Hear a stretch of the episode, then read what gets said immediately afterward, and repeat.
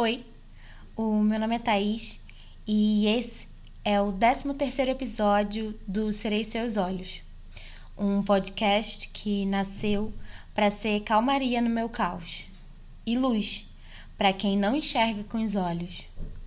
Além de, por vezes, ser um clube do livro e um diário pessoal. Eu criei esse lugar para aprender a lidar com as críticas e ajudar pessoas. Então, para você que chegou aqui agora, bem-vindo! Eu fiz uma enquete lá no Instagram e eu pedi para vocês escolherem entre manter o que a gente está tendo de 30 a 40 minutos de episódio, só que tendo vários episódios, porque o livro da Anne é grande, ou aumentar o, o, o tempo dos episódios e daí diminuir um pouco a quantidade. Tiveram algumas pessoas que pediram para deixar do jeito que tá, mas a maioria realmente pediu para a gente aumentar o tempo do episódio e aí diminuir para a gente já poder, daqui a pouco já tá trocando, trocar de livro. Então, eu vou tentar fazer esse episódio ficar maior, ler mais aqui e, e aí vocês vão me falando. Qualquer coisa pode sempre falar lá pelo Instagram, que é o arroba seus olhos. Ah, e manda esse episódio para algum amigo também, me ajuda a ajudar. Porque eu preciso chegar a mais pessoas e só com a ajuda de vocês, compartilhando que eu consigo chegar. Lembra também que é importante comprar os livros, tá bem? Porque os autores e as editoras, eles merecem ser valorizados. Bom áudio.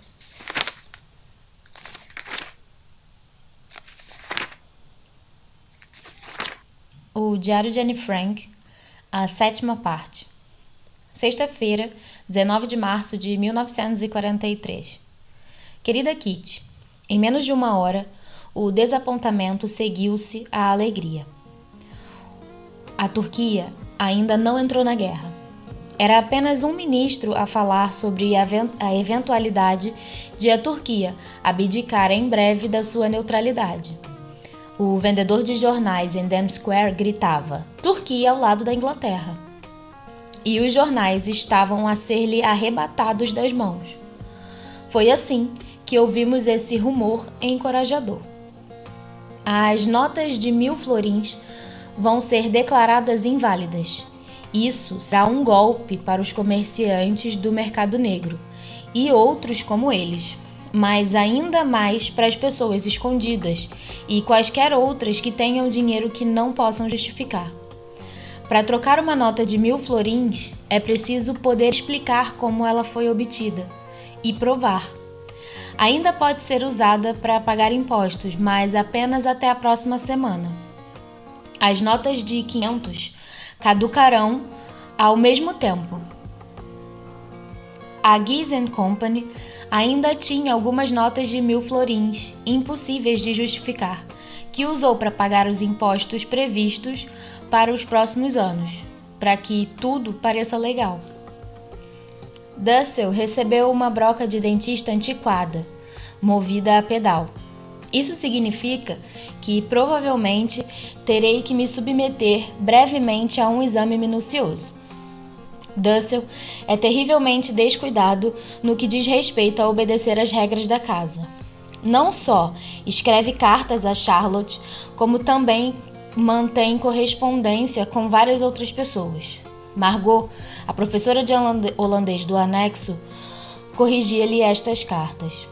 O papai proibiu de continuar com essa prática e Margot parou de corrigir as cartas, mas acho que demorará muito até ele recomeçar. Führer conversou com os soldados feridos. Ouvimos na rádio e, e é patético. As perguntas e respostas eram mais ou menos assim. Chamo-me Heinrich Skeppel. Onde foi ferido?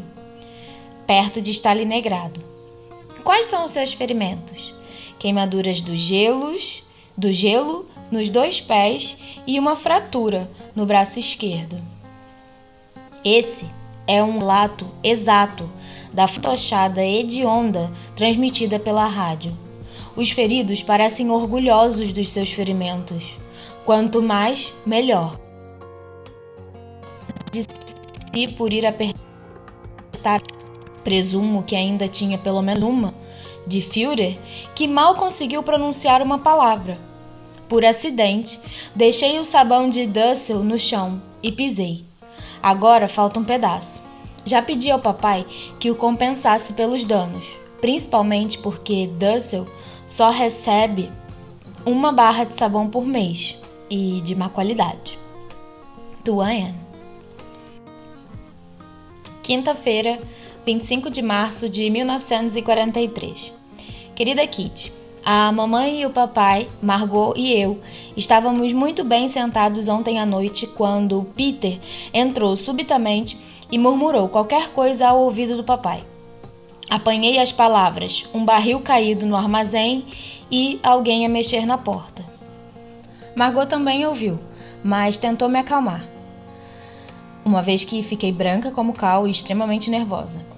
Esperamos as três enquanto o papai e Peter desceram.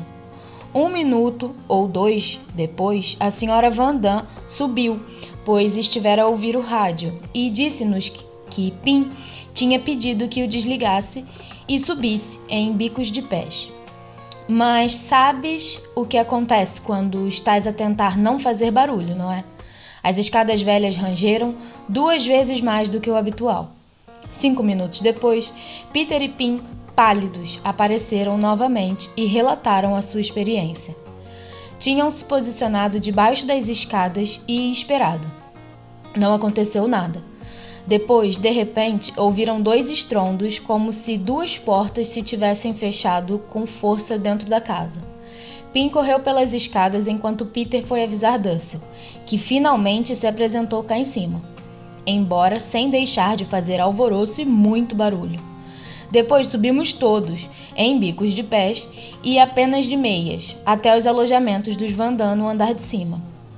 O Sr. Vandam estava muito constipado e já se tinha deitado, por isso nos juntamos em redor da sua cama e discutimos as nossas suspeitas em vozes murmuradas. De cada vez que o Sr. Vandam tossia, a Sra. Vandam e eu quase tínhamos um ataque de nervos. Ele não parou de tossir até alguém ter a brilhante ideia de lhe dar codeína.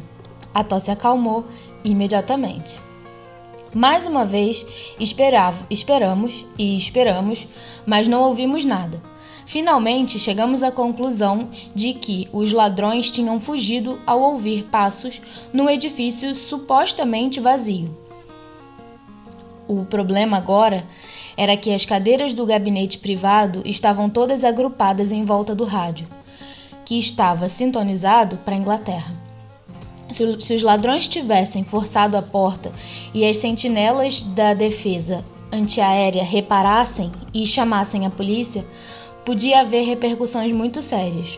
Por isso, o Sr. Vandam levantou-se, enfiou o casaco e as calças, pôs o chapéu e seguiu cuidadosamente o papai até lá embaixo. Com Peter, armado com um martelo pesado, pelo sim, pelo não, não é? Logo atrás dele. As senhoras, incluindo Margot e eu, esperaram em suspense até os homens regressarem cinco minutos depois, informando que não havia sinais de atividade no edifício. Concordamos em não abrir a água ou puxar autoclismos. Uma vez que estávamos todos com dor de barriga por causa da tensão, podes imaginar o fedor depois de termos ido todos à casa de banho. Incidentes como esse são sempre acompanhados por outros desastres, e esse não foi exceção. Número 1. Um, os sinos da Western Torrent deixaram de tocar, e eu sempre os achei muito reconfortantes. Número 2. O Sr. Voskovich saiu mais cedo ontem à noite, e nós não tínhamos a certeza se ele tinha dado a chave a Bep. E ela se esquecera de trancar a porta. Mas isso agora tinha pouca importância. A noite tinha apenas começado e não sabíamos o que esperar. Ficamos algo tranquilizados pelo fato de, entre as 8 e 15, quando o ladrão entrou no edifício e pôs em perigo as nossas vidas, e às 10 e meia, não termos ouvido um único som. Quanto mais pensávamos nisso, menos provável parecia que um ladrão tivesse arrombado a porta tão cedo quando ainda havia pessoas na rua. Para além disso, ocorreu-nos que o gerente do armazém da companhia Keg no prédio ao lado, podia ainda estar a trabalhar. Com a excitação e como as paredes são finas, é fácil confundir os sons. Além disso, em momentos de perigo, a nossa imaginação nos prega muitas vezes peças. Portanto, fomos para a cama, embora não para dormir. O papai, a mamãe e o Sr. Van e o Sr. Dussel ficaram acordados quase a noite toda. E não estou aqui a exagerar se disser que a própria quase não que eu própria quase não lhe preguei, não preguei os olhos. Essa manhã, os homens foram lá abaixo para ver se a porta para o exterior ainda estava trancada. E estava tudo bem. Claro, fizemos ao pessoal do escritório um relato minucioso do incidente, que fora muito desagradável. É muito mais fácil rir desse tipo de coisa depois que acontece. E Bip foi a única que, que nos levou a sério. Tua Anne.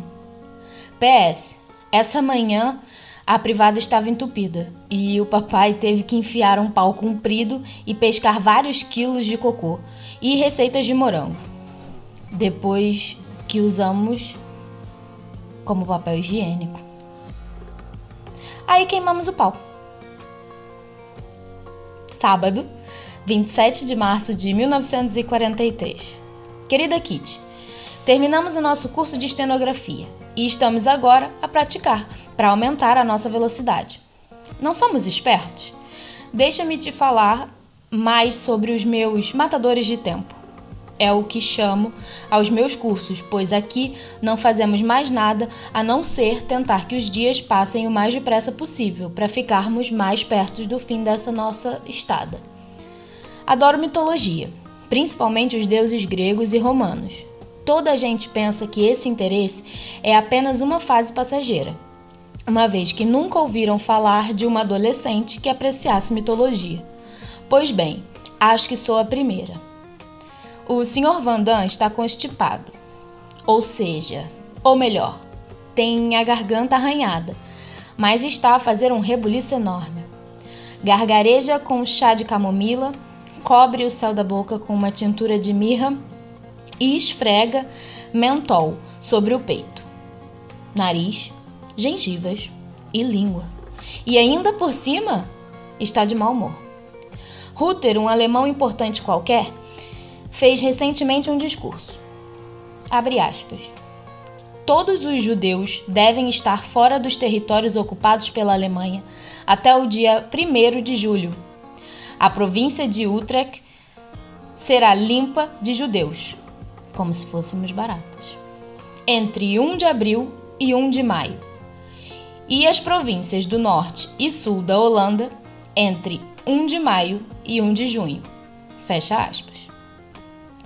Estas pobres pessoas estão a ser enviadas para matadouros imundos como uma manada de gado doente e negligenciado. Mas não falarei mais sobre esse assunto. Os meus próprios pensamentos me dão pesadelo. Uma boa notícia é que o secretariado do desemprego foi incendiado num ato de sabotagem. Poucos dias depois, o gabinete municipal também ardeu. Homens disfarçados de polícia alemã amarraram e amordaçaram os guardas e conseguiram destruir alguns documentos importantes. Tua Anne. Quinta-feira, 1 de abril de 1943.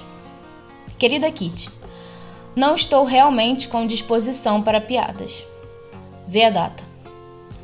Pelo contrário, hoje aplica-se perfeitamente o ditado: uma desgraça nunca vem só.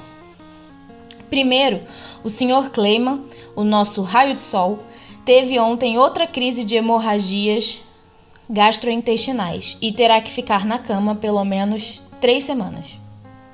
Posso te dizer que o estômago dele o tem incomodado bastante e que o problema não tem cura. Segundo Bip, está com gripe. Terceiro, o Sr. Voskovich tem de ir ao hospital para a semana. Provavelmente tem uma úlcera e terá que ser operado. Quarto, os gerentes das indústrias Pom Pomozin vieram de Frankfurt para discutir as, as entregas da Opecta. O papai esteve a rever os pontos mais importantes com o Sr. Clayman e não houve tempo para dar instruções detalhadas ao Sr. Kugler. Quando os cavaleiros chegaram de Frankfurt, o papai já estava a tremer só de pensar em como iria correr as conversações. Se pelo menos eu pudesse estar lá, se eu pudesse estar lá embaixo, exclamou. Deita-te no chão com o um ouvido encostado no assoalho. Eles serão levados para o gabinete privado e poderás ouvir tudo. O rosto do papai se iluminou e ontem de manhã, às dez e meia, Margot e Pim, duas orelhas são melhores que uma, assumiram as suas posições no chão. Ao meio-dia, a reunião ainda não tinha terminado, mas o papai não estava em condições de continuar a sua campanha de escuta. Estava cheio de dores por estar deitado há horas numa posição tão desconfortável e incômoda. Às duas e meia, ouvimos vozes no corredor e eu tomei o lugar dele. Margot me fez companhia. A conversa era tão longa e aborrecida que acabei por adormecer no chão duro e frio. Margot não se atreveu a me tocar, com medo de que nos ouvissem. E claro que não podia gritar para me chamar. Dormi uma boa meia hora e depois acordei sobressaltada, tendo esquecido todas as palavras da importante discussão. Felizmente, Margot tinha prestado mais atenção. Tua Anne. Sexta-feira, 2 de abril de 1943. Querida Kit, ó oh, céus, mais um pecado foi acrescentado à minha lista. Ontem à noite, estava deitada na cama, à espera de que o papai me fosse aconchegar e rezar as minhas orações comigo, quando a mamãe entrou no quarto e se sentou na minha cama e disse muito gentilmente: Anne, o papai ainda não está despachado. Que tal se for eu a rezar contigo essa noite? Não, eu respondi. A mamãe se levantou e ficou parada ao lado da cama um momento. Depois caminhou lentamente em direção à porta. Subitamente, voltou-se com o rosto desfigurado pela dor e disse: Não quero estar zangada contigo. Não consigo fazer que me amem. Algumas lágrimas até deslizaram o rosto quando ela saiu. Fiquei muito quieta, pensando em como tinha sido má ao rejeitá-la tão cruelmente mas também sabia que era incapaz de lhe responder de outra maneira. Não consigo ser hipócrita e rezar com ela, se não me apetece. As coisas não funcionam assim. Tenho pena da mamãe. Muita, muita pena. Pois pela primeira vez na minha vida reparei que ela não era indiferente à minha frieza. Vi o sofrimento no seu rosto quando disse que não conseguia não conseguia me levar a amá-la. É difícil dizer a verdade, e contudo, a verdade é que foi ela que me rejeitou. Foram os seus comentários insensíveis e as suas piadas cruéis sobre coisas que eu não acho engraçada que me tornaram tão insensível a qualquer sinal de amor da parte dela. Tal como o meu coração se aperta de cada vez que ouço as suas palavras ásperas, assim o coração dela se apertou quando se apercebeu de que já não havia amor entre nós.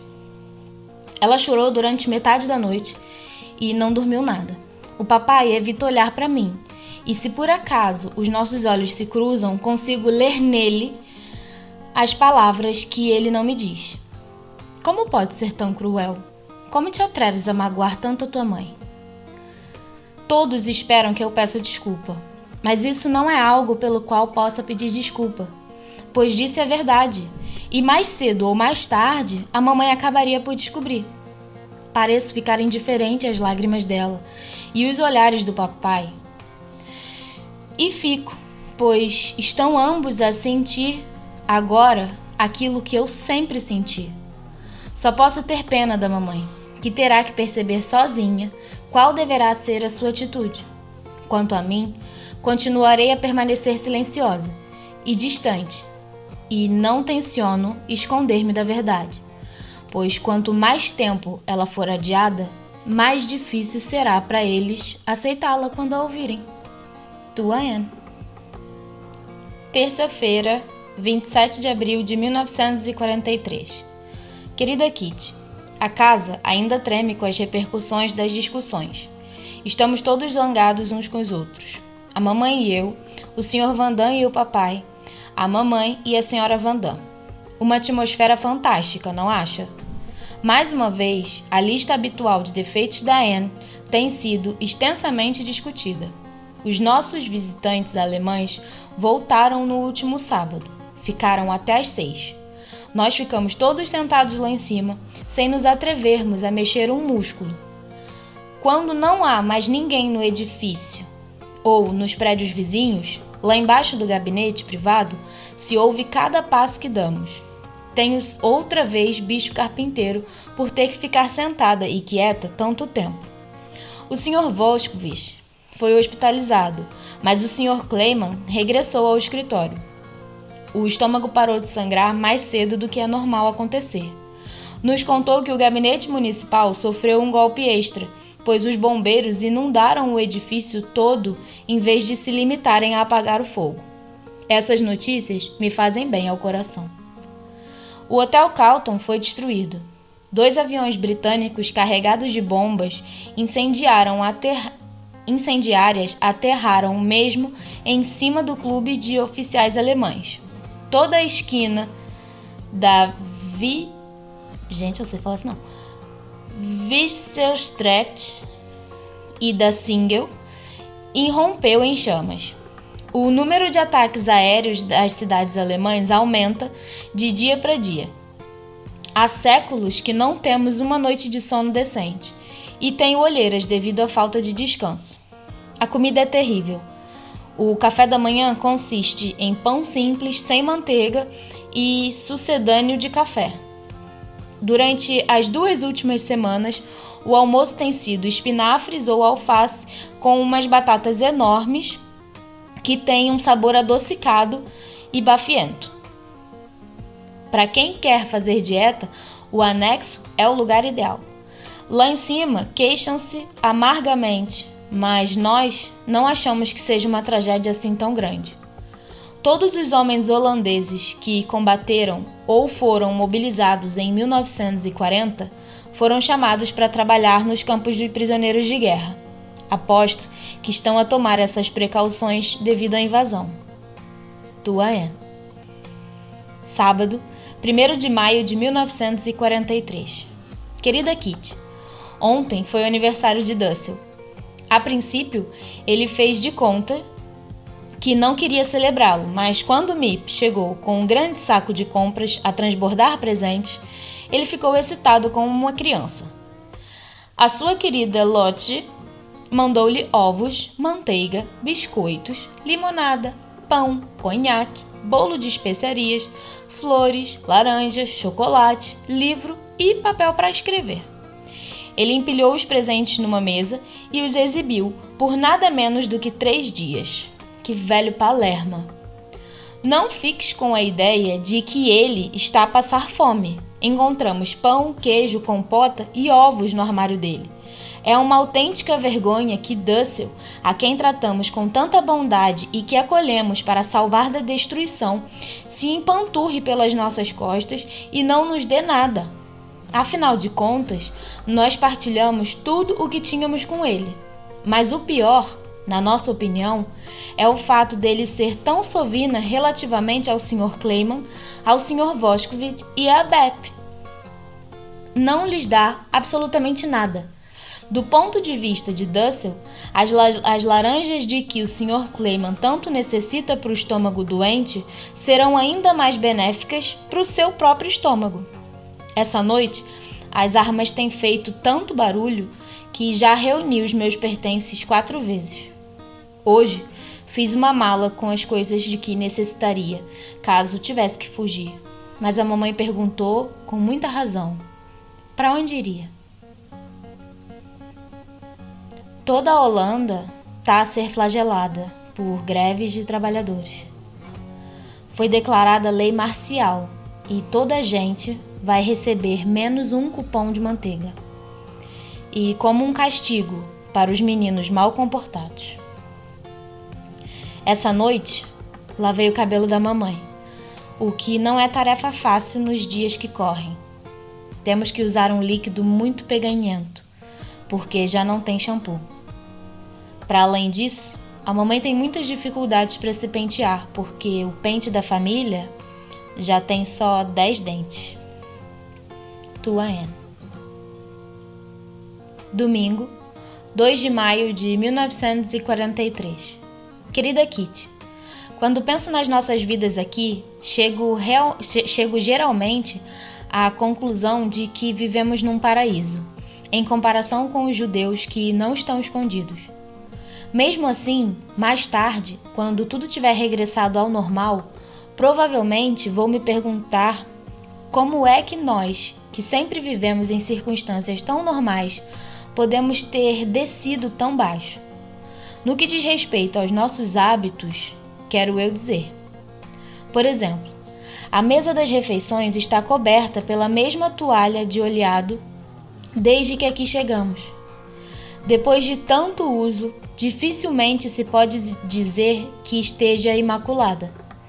Eu faço o meu melhor para limpar, mas uma vez que o pano da louça também foi comprado antes de virmos para o esconderijo e tem mais buracos que tecido, é uma tarefa ingrata.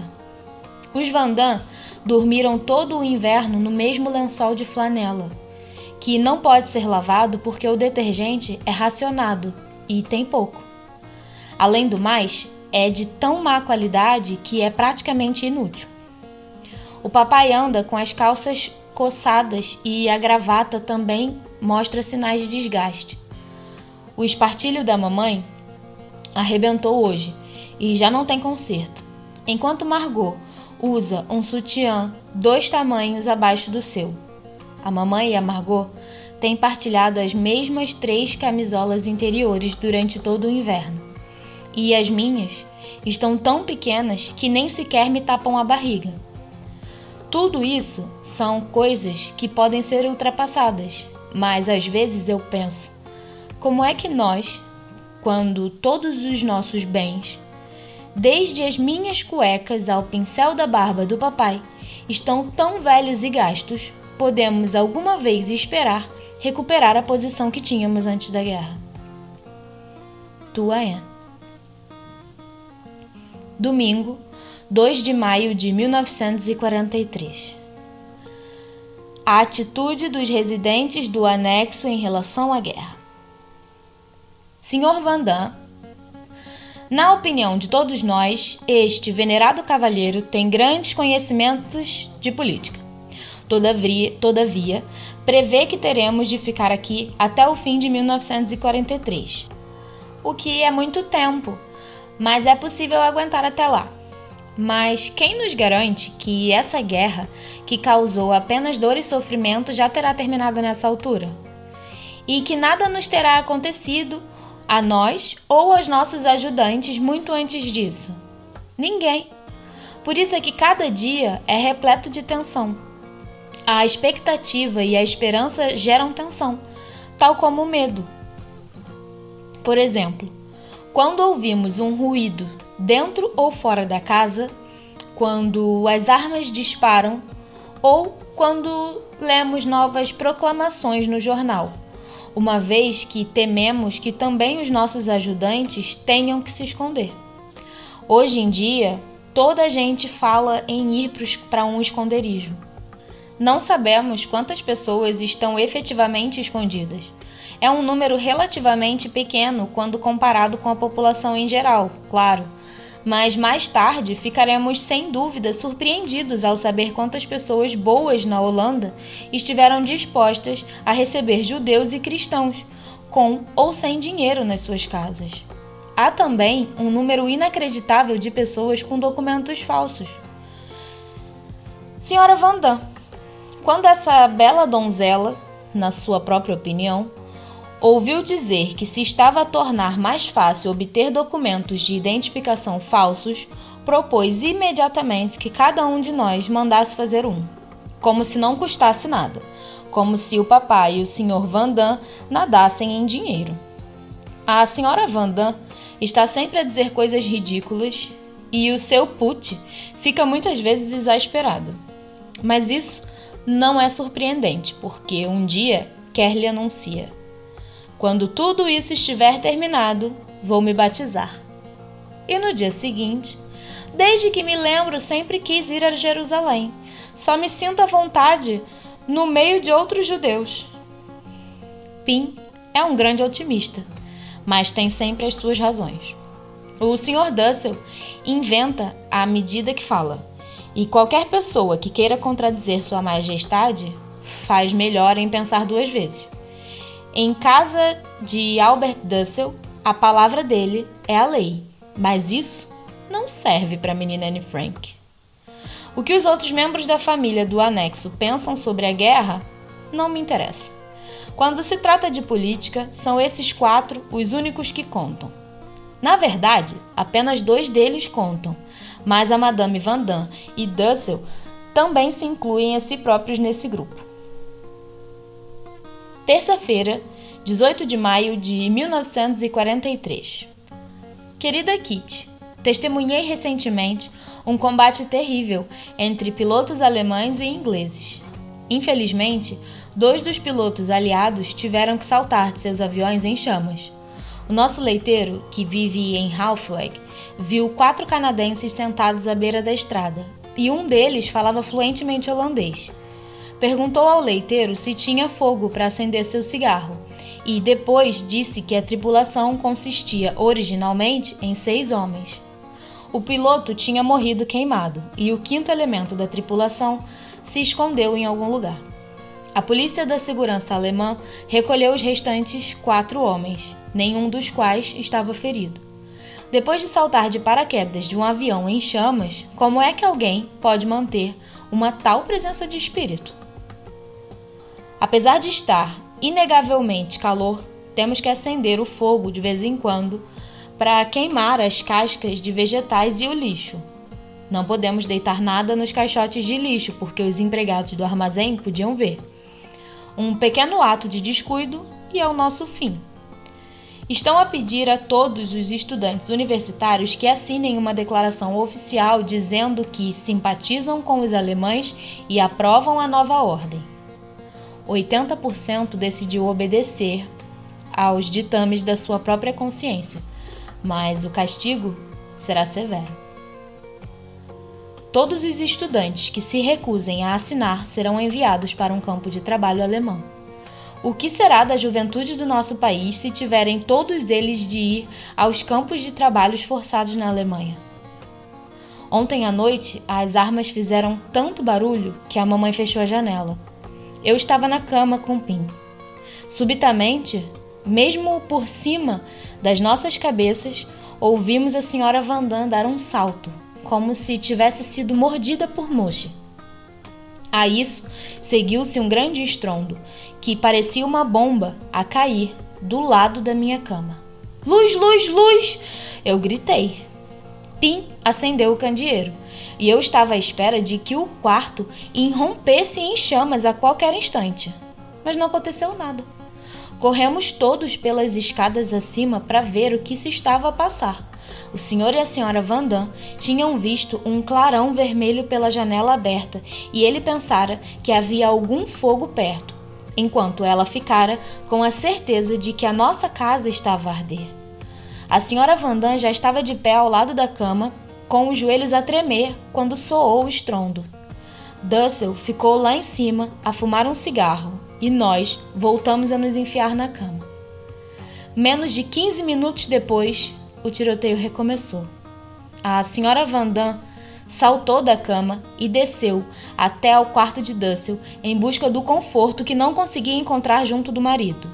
Dussel recebeu-a com as palavras: Venha para minha cama, minha pobre pequena.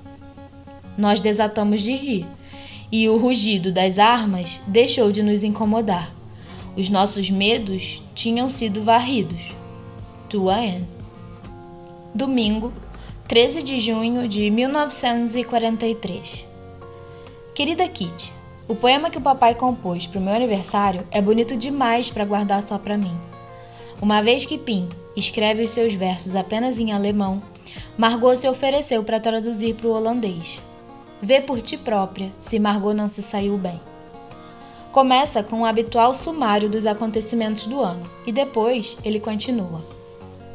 Sendo a mais nova entre nós, mas criança já não.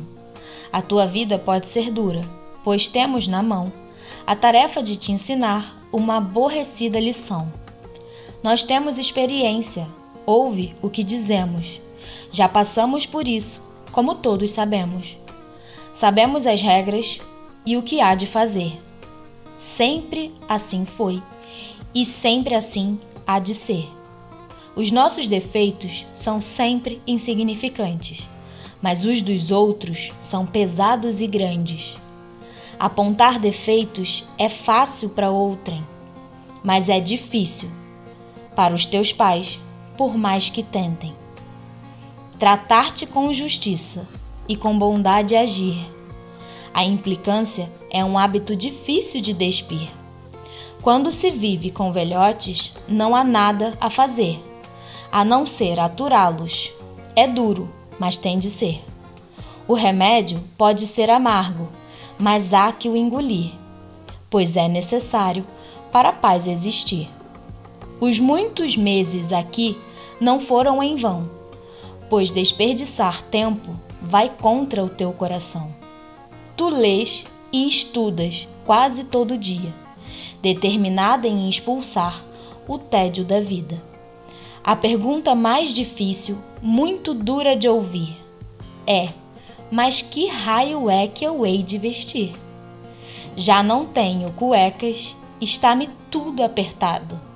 Que triste figura a minha camisa de trapo. Para calçar os sapatos, os dedos tenho de cortar. Ó oh, céus, que aflição que tenho que suportar. Margot teve problemas em conseguir que a parte sobre a comida rimasse, por isso não vou transcrever. Mas para além disso, não achas que é um bom poema? Quanto ao resto, fui completamente estragada com mimos e recebi vários presentes encantadores, incluindo um grande livro sobre o meu tema preferido, mitologia grega e romana. Também não me posso queixar da falta de doces. Toda a gente foi às suas últimas reservas. Como Benjamin, do anexo, recebi mais do que mereço. Tuayan. Terça-feira, 15 de junho de 1943. Querida Kitty, aconteceram imensas coisas, mas às vezes penso que te estou a aborrecer com a minha tagarelice monótona e que preferias mesmo que fizesse menos cartas. Portanto, vou ser breve. O Sr. Voskovich, afinal, não foi operado da úlcera Assim que os médicos o colocaram na mesa de operações e o abriram, viram que ele tinha câncer. Estava num estado tão avançado que a operação não serviria de nada. Portanto, costuraram e mantiveram no hospital três semanas. Alimentaram-no bem e mandaram de volta para casa. Mas cometeram um erro imperdoável. Disseram ao pobre homem exatamente o que esperava já não pode trabalhar e está sentado em casa, rodeado pelos oito filhos a maturar na aproximação da morte. Tenho muita pena dele e odeio não poder sair, senão eu ia visitá-lo muitas vezes e ajudar a tirar esse assunto da cabeça. Agora, o bom homem já não pode nos informar sobre o que se diz ou se faz no armazém o que é um desastre para nós.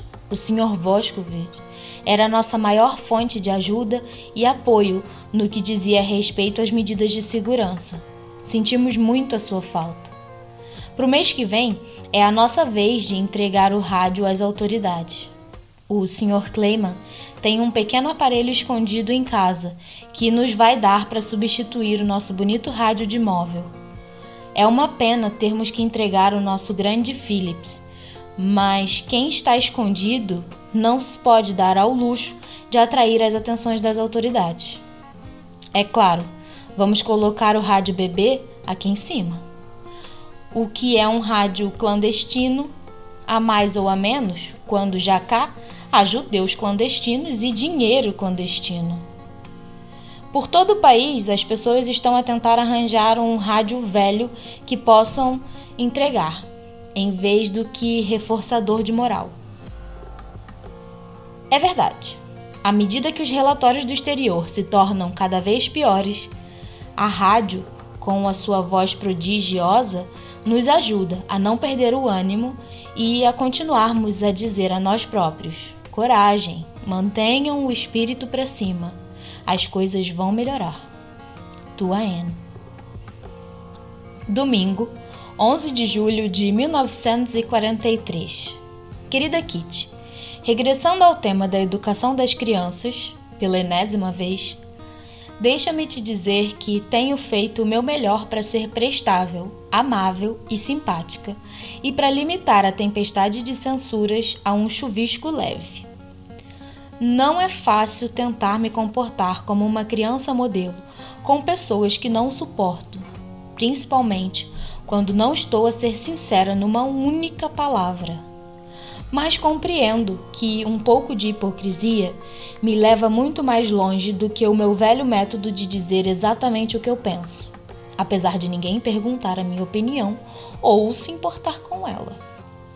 É claro, muitas vezes me esqueço do meu papel e não consigo controlar a raiva quando são injustos pelo que acabam todos por passar um mês a dizer que eu sou a menina mais impertinente do mundo.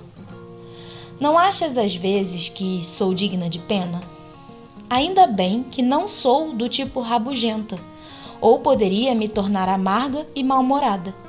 Geralmente consigo ver o lado cômico das descomposturas que me dão. Mas é mais fácil quando é a outra pessoa qualquer que está a ser massacrada. Além disso, decidi, depois de muita reflexão, abandonar a estenografia. Primeiro, de forma a ter mais tempo para as outras disciplinas, e segundo, por causa dos meus olhos. É uma história triste. Me tornei muito míope e devia ter posto óculos há séculos. Ai, vou parecer uma idiota. Mas, como sabes, as pessoas escondidas não podem. Ontem mesmo não se falou de outra coisa por aqui a não ser dos olhos da Anne, porque a mãe sugeriu que eu fosse ao oftalmologista com a senhora Clayman. Só de ouvir isso, fiquei com as pernas fracas, pois não é brincadeira. Sair, imagina, caminhar pela rua. Não consigo imaginar. Ao princípio fiquei petrificada, depois até contente. Mas não é tão simples como isso. As várias autoridades que têm que aprovar uma medida dessas não conseguiriam chegar a uma decisão rápida. Primeiro, tiveram de pensar todas as dificuldades e riscos. Embora a MIP estivesse pronta para partir imediatamente, comigo a reboque. Entretanto, eu tirara o casaco cinzento do armário, mas estava-me tão pequeno que parecia ter pertencido à minha irmã mais nova. Baixamos a bainha, mas mesmo assim não conseguia fechá-lo. Estou realmente curiosa para saber o que irão decidir, mas não me parece que alguma vez consigam delinear um plano, pois os britânicos desembarcaram na Sicília e o Papa está todo convencido de um final rápido. BIP nos tem dado, a Margot e a mim, muito trabalho do escritório para fazer. Quase todos os dias ela sai para tentar arranjar legumes e depois regressa de bicicleta com as compras em grandes sacos. Também é ela que traz cinco livros da biblioteca todos os sábados. Ansiamos pelos sábados, porque significa livros. Somos como uma data de crianças com um presente. As pessoas normais nem sonham como os livros podem ser importantes para alguém que está engaiolado. As nossas únicas diversões são ler, estudar e ouvir o rádio. Tua Anne. 13 de julho de 1943. A melhor mesinha. Ontem à tarde, o papai me deu autorização para perguntar ao Sr. Dussel se ele seria tão amável que me permitisse, vês como sou bem educada, usar a mesinha do nosso quarto duas tardes por semana, das quatro às cinco e meia. Já a uso todos os dias, das duas e meia às quatro, quando Dussel dorme a sexta. Mas durante o resto do tempo, o quarto e a mesa estão-me interditados. É impossível estudar na sala do lado à tarde, porque está sempre a acontecer alguma coisa. Além disso, às vezes o papai gosta de se sentar à secretária na parte da tarde. Portanto, parecia um pedido razoável e fiz ao Sr. Dussel de forma muito bem educada. Qual achas que foi a resposta do cavalheiro? Não. Pura e simplesmente não. Fiquei irritada e pouco disposta a ser despachada daquela maneira. Perguntei-lhe qual era a razão do seu não, mas não consegui nada com isso. A resposta, resumindo, foi: Eu também tenho de trabalhar, sabes? E se não puder fazê-lo à tarde, não arranjarei outra altura. Tenho que terminar a tarefa que me impus. De outro modo, nem fazia sentido tê-la começado. Para além disso, os teus estudos não são a sério. Mitologia? Que tipo de trabalho é esse? Ler e tricotar também não conta. Eu uso aquela mesa e não vou desistir dela. Senhor Dussel, respondi, eu levo o meu trabalho a sério. Não consigo estudar na sala do lado à tarde e gostaria muito que reconsiderasse a sua decisão. Depois de dizer essas palavras, a Anne, insultada, virou costas e fingiu que o senhor doutor não estava lá. Eu estava a ferver de raiva e achava que Dussel tinha sido incrivelmente rude, o que era sem dúvida verdade, e que eu tinha sido muito bem educada. Nessa noite, quando consegui apanhar Pim, contei-lhe o que tinha acontecido e discutimos qual deveria ser o meu próximo passo pois eu não tinha qualquer intenção de desistir e preferia ser eu própria a lidar com o assunto. Pim me deu uma ideia aproximada de como abordar Dussel, mas me aconselhou a esperar até o dia seguinte, uma vez que estava muito agitada. Ignorei esse conselho e esperei por Dussel depois de lavar a louça. Pim estava sentado na sala do lado, o que teve um efeito calmante. Senhor Dussel, comecei. O senhor parece pensar que é inútil discutir mais o assunto, mas lhe imploro que reconsidere. Dussel fez o seu sorriso mais encantador e disse: Estou sempre pronto para discutir o assunto, embora já esteja decidido. Eu continuei a falar, apesar das contínuas interrupções de Dussel. Quando aqui chegou, eu disse: concordamos que o quarto seria partilhado entre nós os dois. Se a divisão fosse justa, o senhor ficaria com as manhãs e eu com as tardes. Não é muito o que lhe estou a pedir. Duas tardes por semana me parece razoável. Dussel saltou da cadeira como se tivesse sentado em cima de um alfinete. Não tem nada que estar a falar dos teus direitos sobre o quarto. Para onde eu hei de ir? Talvez deva pedir ao Sr. Vandam que me construa um cubículo no sótão. Não és a única que não encontra um local sossegado para trabalhar. Está sempre à procura de motivos para discutir. Se tua irmã Margot, que tem mais direito a espaço de trabalho do que tu, me tivesse vindo fazer o mesmo pedido, nem me passaria pela cabeça recusar. Mas tu? E mais uma vez, foi buscar a questão da mitologia e do tricô, e mais uma vez a Anne foi insultada. Contudo, não demonstrei e deixei Dussel terminar. Mas não, é impossível falar contigo. És vergonhosamente egoísta. Mas ninguém importa desde que consigas o que queres. Nunca vi criança assim, mas já sei que vou acabar por ser obrigado a fazer-te à vontade, pois não quero que digam mais tarde que Anne Frank reprovou nos exames porque o Sr. Dussel se recusou a ceder à mesa. Continuou a falar, num tal dilúvio de palavras que mal o conseguia acompanhar. Me passou um pensamento fugaz pela cabeça.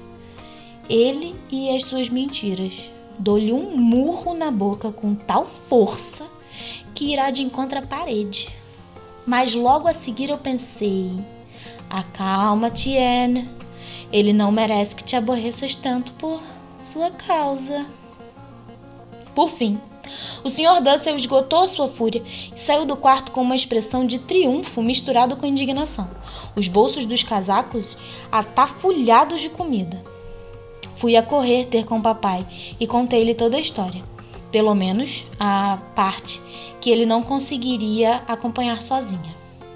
Pim decidiu falar com Dussel nessa mesma noite e conversaram durante mais de meia hora. Primeiro, discutiram se Anne devia ter autorização para usar a mesa sim ou não. O papai disse que ele e Dussel já tinham discutido o assunto uma vez e, nessa altura, ele tinha declarado concordar com Dussel por não querer contradizer o mais velho em frente dos mais novos, mas, mesmo nessa altura, não o considerava justo. Dussel achava que eu não tinha o direito de falar como se ele fosse um intruso que queria tudo aquilo que via.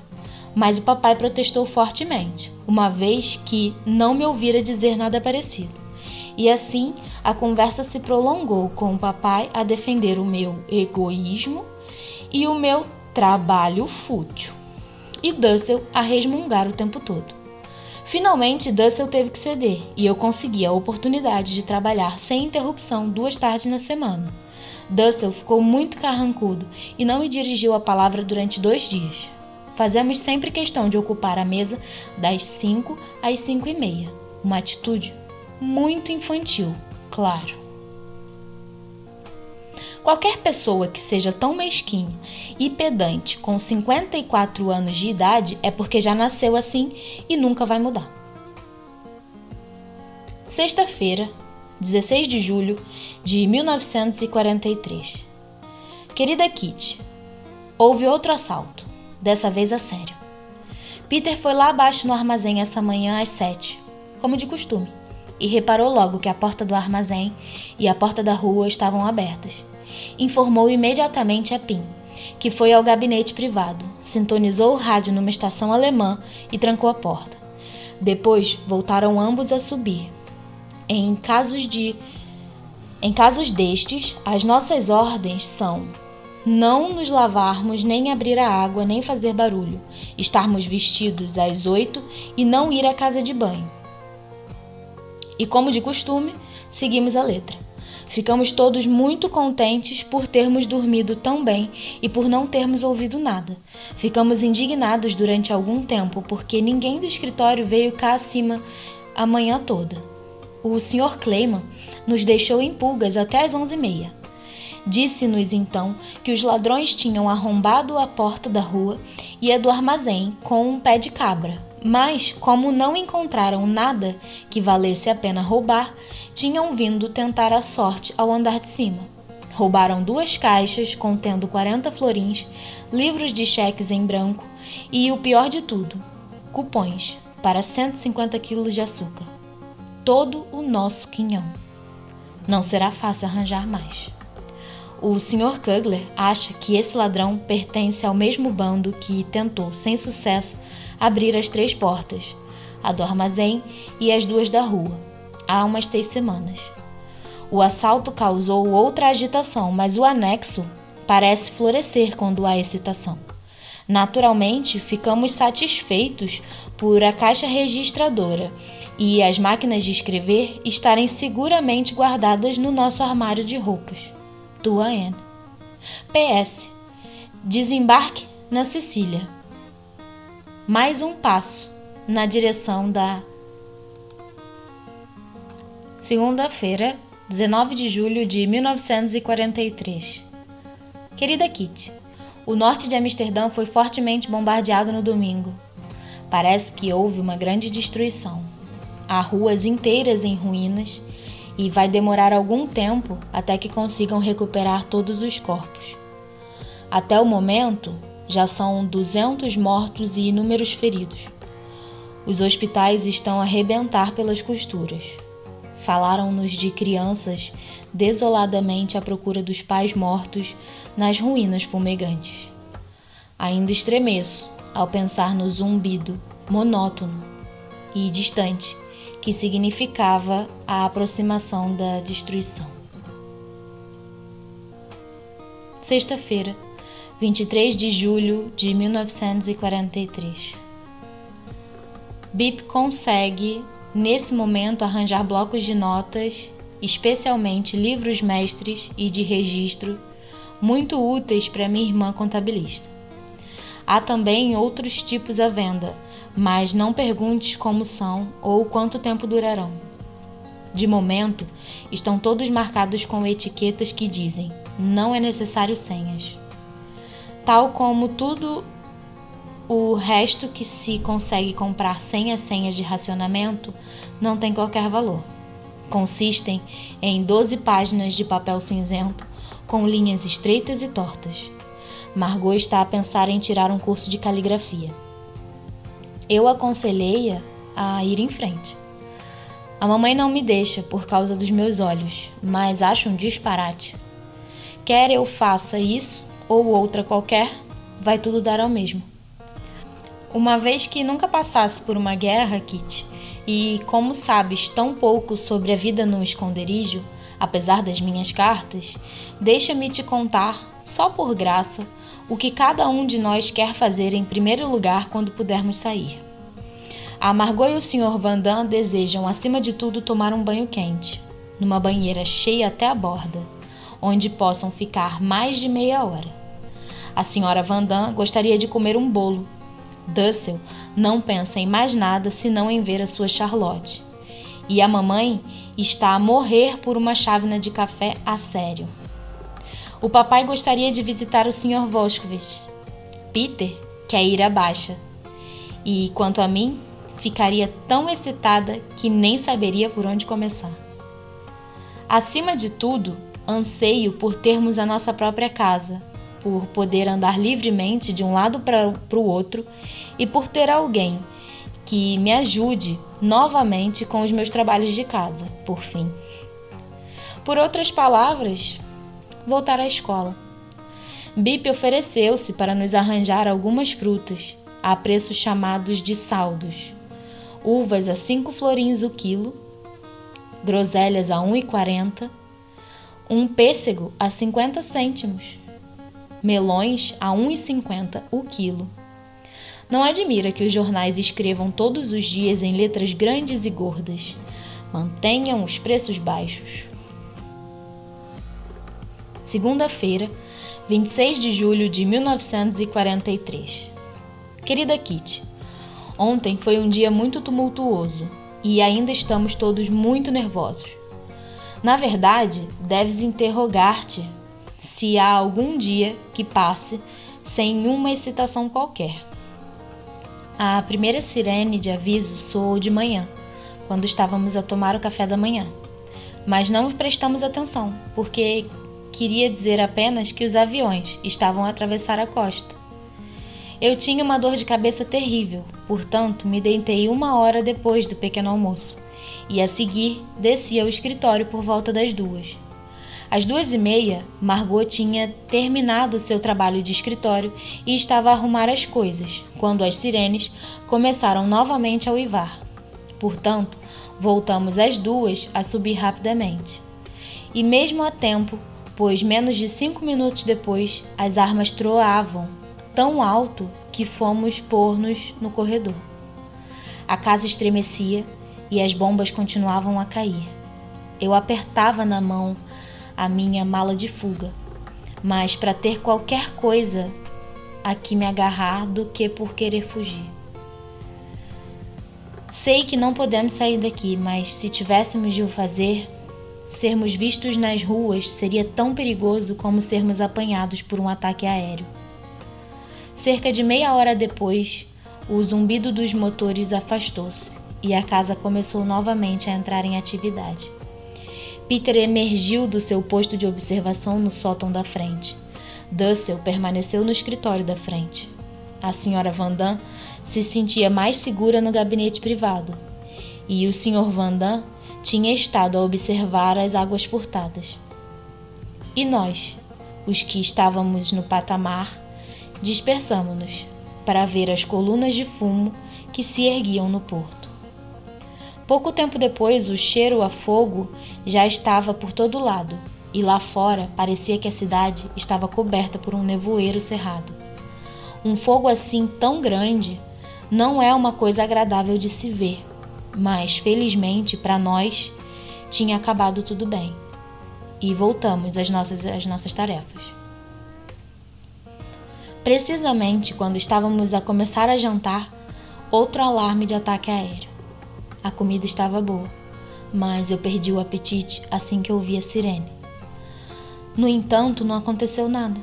E 45 minutos depois, soou o sinal do fim do alarme. Depois de lavarmos os pratos, outro aviso de ataque aéreo. Disparos e enxames de aviões. Céus, duas vezes no mesmo dia. É demais. De nada nos serviu, pois mais uma vez choveram bombas, dessa vez do outro lado da cidade. Segundo os relatórios britânicos, o aeroporto de Schiphol foi bombardeado. Os aviões mergulhavam e subiam. O ar vibrava com o zumbido dos motores. Foi muito assustador e eu passei o tempo a pensar: aqui vem ela, dessa vez é que é. Posso te garantir que quando fui para a cama, às nove, eu ainda tinha as pernas a tremer. Ao bater da meia-noite, acordei outra vez. Mais aviões. Dussel estava a despir-se, mas eu não liguei e saltei da cama, completamente acordada, ao som do primeiro tiro. Fiquei na cama do papai até a uma. Na minha cama até a uma e meia. Às duas, estava de volta à cama do papai. Mas os aviões continuavam a surgir. Por fim, pararam de disparar e pude voltar para casa. Casa. Acabei por adormecer às duas e meia. Sete da manhã, acordei sobressaltada e me sentei na cama. O Sr. Vandam estava com o papai. O meu primeiro pensamento foi ladrões. Tudo, ouvi o Sr. Vandam dizer, e pensei que tinham nos levado tudo. Mas não. Dessa vez eram notícias maravilhosas, as melhores que tínhamos há meses, talvez desde que a guerra começou. Mussolini demitiu-se e o rei da Itália assumiu o governo. Demos saltos de alegria. Depois dos acontecimentos horríveis de ontem, finalmente aconteceu algo bom que nos traz esperança esperança de que a guerra chegue ao fim, esperança de paz. O Sr. Kugler passou por cá e disse-nos que a fábrica de aviões Fokker tinha sido fortemente atingida. Entretanto, houve outro alarme de ataque aéreo essa manhã, com aviões a passar por cima de nós e outra sirene de aviso. Estou farta, farta de alarmes. Mal dormi e a última coisa que me apetece fazer é trabalhar. Mas agora o suspense sobre a situação da Itália e a esperança de que a guerra acabe antes do fim do ano nos mantém acordados. Tua Anne.